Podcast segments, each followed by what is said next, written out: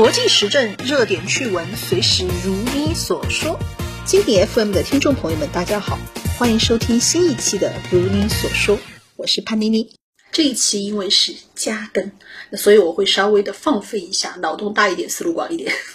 最近，美国最高法院是判决把这个堕胎权下放到各州这个问题啊，这个事情实在是太热了，所有的英文媒体都去关心这个了，那搞得 G7 峰会和泽连斯基都没有了热度啊，因为太热了，所以这几天大家肯定已经看过很多的文章和视频，各种角度相信都已经被讲得干干净净。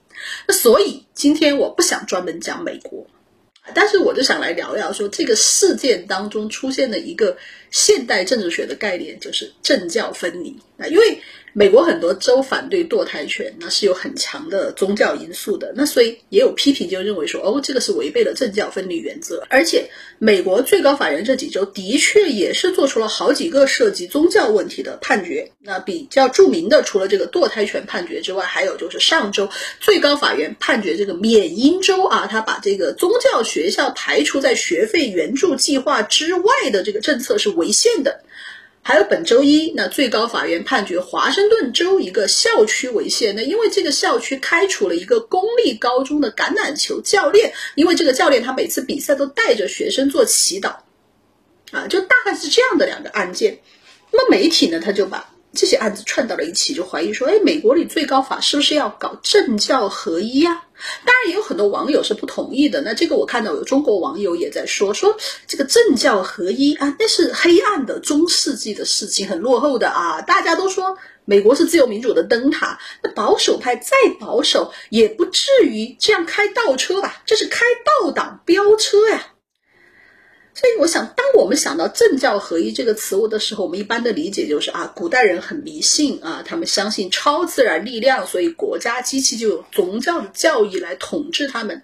那然后现代人讲科学、讲理性，所以国家机器就用世俗的理性观念来统治啊，这就是政教分离。那这就是非常朴素的关于政教分离的启蒙主义的解释。当然，这个解释是不错的，那就是呢有一点过于简单。那根据这个解释，那我们就。会印象当中就会觉得哦，现代化它完全是一条笔直的线呐，要不前进，要不倒退。那所以我们就会觉得好像是哎，这个美国的保守派在拖着美国在倒退。但是就是说，大家想想，有没有可能存在着这样一种可能性，就是西方的现代政治的原理，它其实不是在走直线。而是在跑圈圈啊，就是一直往前跑，一直在进步，但是它又会回到起点。那以前我们讲这个中国古代政治，就有一个常用的词叫做治乱循环吧。那意思就是说，哎，中国一直在跑圈呢，没有进步。那我们讲有有没有一种可能性，就是西方现代政治其实也有它的治乱循环呢？说到这个西方政治里的政教合一和政教分离，那就不能不追溯到古罗马时代呢。公元四世纪初期，罗马皇帝君士坦丁一世他宣布皈依基督教，并把基督教打造成罗马的国教。那其实，在君士坦丁之前，罗马的统治者们也有多神信仰。就是那些大家会在欧洲博物馆里面看到的啊，肌肉很厉害呢，穿的很少的那些神呢，这。但是和后世相比，多神教的信仰它算不上是政教合一。那首先，这个是罗马精英阶层的宗教，那信仰它这个的主要是要显示，哎，我自己的家族多么的辉煌啊，我自己有多么的厉害。而对这个下层来说，尤其是对罗马帝国在亚洲和非洲的领土上的普通民众来说，我想信这个，但是我配吗？啊，这个神跟我很熟吗？我有钱搞祭祀吗？那肯定是我不配了。其次呢，这个多神信仰它也没有特别严格的教义规则，所以它不能直接用来规范政治行为啊。读过希腊罗马神话的观众应该都知道，那些神的所作所为都属于是过不了审的。现在啊。所以这样的结果就是，信多神的上层和不配信的下层，他们就分裂了。而在下层的民间信仰里面，基督教就脱颖而出。基督教在当时有一个非常厉害的地方，就是宣称是信徒是平等的。那这就吸引了大量的下层民众。那他们通过基督教会的内部联系，获得了物质上的帮助，也找到了精神上的社会认同。于是基督教的规模当然也就越来越大，组织程度就越来越大。所以这个罗马帝国就开始镇压。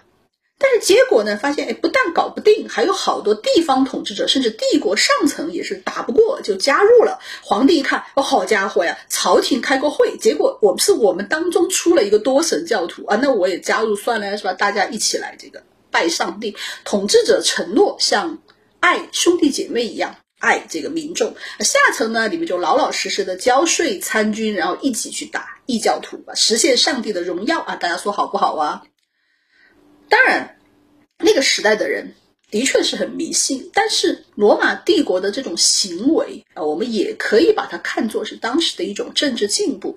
因为上层和下层本来是完全撕裂、彼此隔离的，但是现在通过宗教，国家和社会之间形成了一个沟通渠道，就对于帝国上层来说，统治的基础就更加的巩固了，他又可以放心的去剥削民众了。而对于帝国的下层来说呢，就意味着他在被剥削的同时，也可以用宗教的规则向上。上层合法的要求权利，捍卫自己的利益。那所以这个政教合一，它就解决了罗马帝国的政治危机，给帝国续了命。后来这个罗马被欧洲蛮族给灭了，金罗落泪啊！但是蛮族是武夫啊，统治名不正言不顺，那所以他就需要有这个罗马的基督教会给自己的合法性背书。那要教会确认自己是上帝派来统治的，要继承罗马帝国的光荣传统，去征服东方的异教徒。而这样一来，教会就有了强大的特权。那首先，教会帮助国王和这个贵族搞认证，你国王继位、贵族继承，还有这个婚丧嫁娶什么的，都需要教会来认证一下。而且国王和贵族他们也没有办法集中力量办大事，散装的嘛，所以遇到要办大事的时候，哎，比如说地方修个路啊，整个水坝、救灾什么的，教会也会出面呢，什么筹款呐、分钱呐、安排人力呀，做这样的一些事情。所以在基层政治当中，教会也非常的重要。那这个就是中世纪的政教合一，因为宗教是所有欧洲人唯一的共同点，所以教会力量自然也是又统一又强大。啊，教会力量统一而强大，那反过来就可以插手所有的政治和社会事务，把自己搞得越来越强大。所以在这个时候，宗教的意义其实就变化了。啊，在罗马时代，它宗教是引进来缓和上层和下层之间的矛盾的；但是在中世纪，罗马教会自己成为了最有特权的上层，和当时所有的社会阶层都产生了不可调和的矛盾。大家都觉得教会使人不自由，教会虽然重要，但是没有教会对大家更重要。那于是欧洲各国都搞起了宗教改革，英国自己就做了英国圣公会的，宣布不受这个罗马教体的节制，而法国呢是动用武力和外交手段对教体以德服人，然后以德国为代表的很多国家都搞起了各种宗派的新教的因信称义，那就是直接和上帝沟通，不让罗马教会做中间商。那这种斗争持续了几十年，那最终是罗马教廷的巨大政治影响力和组织能力被瓦解掉。那虽然它当然仍然有很强的社会影响力，但是在政治上就被严格的限制。那这就是政教分离的实质。政教分离之后，欧洲人还是信教啊，那还是可以很迷信呢。但问题的关键是把教廷和依附于教廷的封建特权阶层的力量从政治里排除出去了，那建立了一种新的政治秩序。从这个意义上来说，罗马帝国搞的政教合一和近代欧洲的政教分离，其实他们的目的是相似的啊，都是要引入一种新的意识形态，把分裂的国家和社会重新整合起来。那么各位就想想，接下来存不存在这样的一种可能性呢？就是如果当近现代的欧洲政治制度下再次出现社会分裂的时候，那宗教会不会又成为新的政治力量呢？答案与其说是完全可能的，不如说是已经发生的。那这就是美国。欧洲资本主义在原始积累时期，它剥削是非常惨无人道的。那具体相信不用我多说。那所以必然就会有人去寻找一种新的抵抗思想。那有的人创造了新的革命意识形态，比如后来的马克思和恩格斯；而有的人就会选择传统的宗教意识。那于是就有了这样一群他们无法接受资本主义英国的人，他们跑去了北美洲的新大陆。他们追求由这个复古的宗教信仰支配的生活方式，啊，这些人他们对北美的土著进行了灭绝啊，把北美作为上帝赐予的天选之地，要建立自己想象中的不受现代政治干预的地上天国。不过这当然是不可能的，因为很快欧洲的各种投机者和冒险家也过来了，于是北美大陆上就有了两种人。一种是想要躺平、逃避现代欧洲社会的人，而另外一种是究极的卷王，要和欧洲搞这个现代化竞争，要比欧洲还欧洲。但是这样一来的话，美国两种人的区别就更大了。那东西海岸的商业精英、IT 巨子、意见领袖，那他们是要卷全世界的，是所谓的领导世界的灯塔。那所以他们要自己制定规则，他们不需要传统的宗教。而美国中部还有这南部的农民伯伯和工人叔叔啊，是吧？宗教对他们却很重要的，因为这些地方的地方政府的行政资源非常的少。啊，就很难给这个社区提供公共物品，而教会它可以团结社区，促进互相帮助，达到一个地方公共治理的作用。所以，对于东西海岸的精英来说，政教分离是一种必须遵守的进步的现代文明原则，那是一种精神力量。但是对于中部的农民伯伯来说，那宗教就是他们的生活方式，是一种必不可少的物质力量。所以，我们从这个角度来看最高法院这次关于堕胎权的判决，呢就会发现，其实当年的这个罗伊诉韦德案，它本质是由最高法院来拍板维护堕胎权。也就是说，需要宗教的和不需要宗教的两种美国人。他们的分歧还没有完全不可弥合，大家还是可以妥协，然后接受由国家来统一决定一件事情。但是今天最高法院推翻罗伊诉韦德案的判决，他把堕胎问题的权利下放到了各州，就意味着啊，这已经不是国家层面能统一处理的事情了。各州的生活方式和社会意识的差异已经彼此隔离了，所以。当然，很多观点认为最高法院是在分裂美国，但是其实也有部分观点认为最高法院的这个决定是在拯救美国。那虽然这这部分观点比较少，但是确实有这样的观点。他意思就是这么大的争议，你们各州自己去吵，不要上升到国家层面。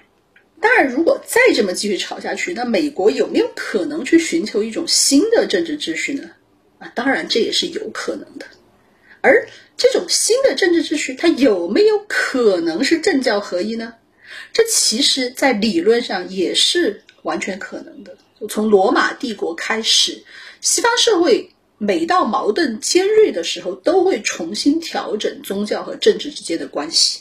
何况宗教本来在美国政治里面就有非常重要的地位。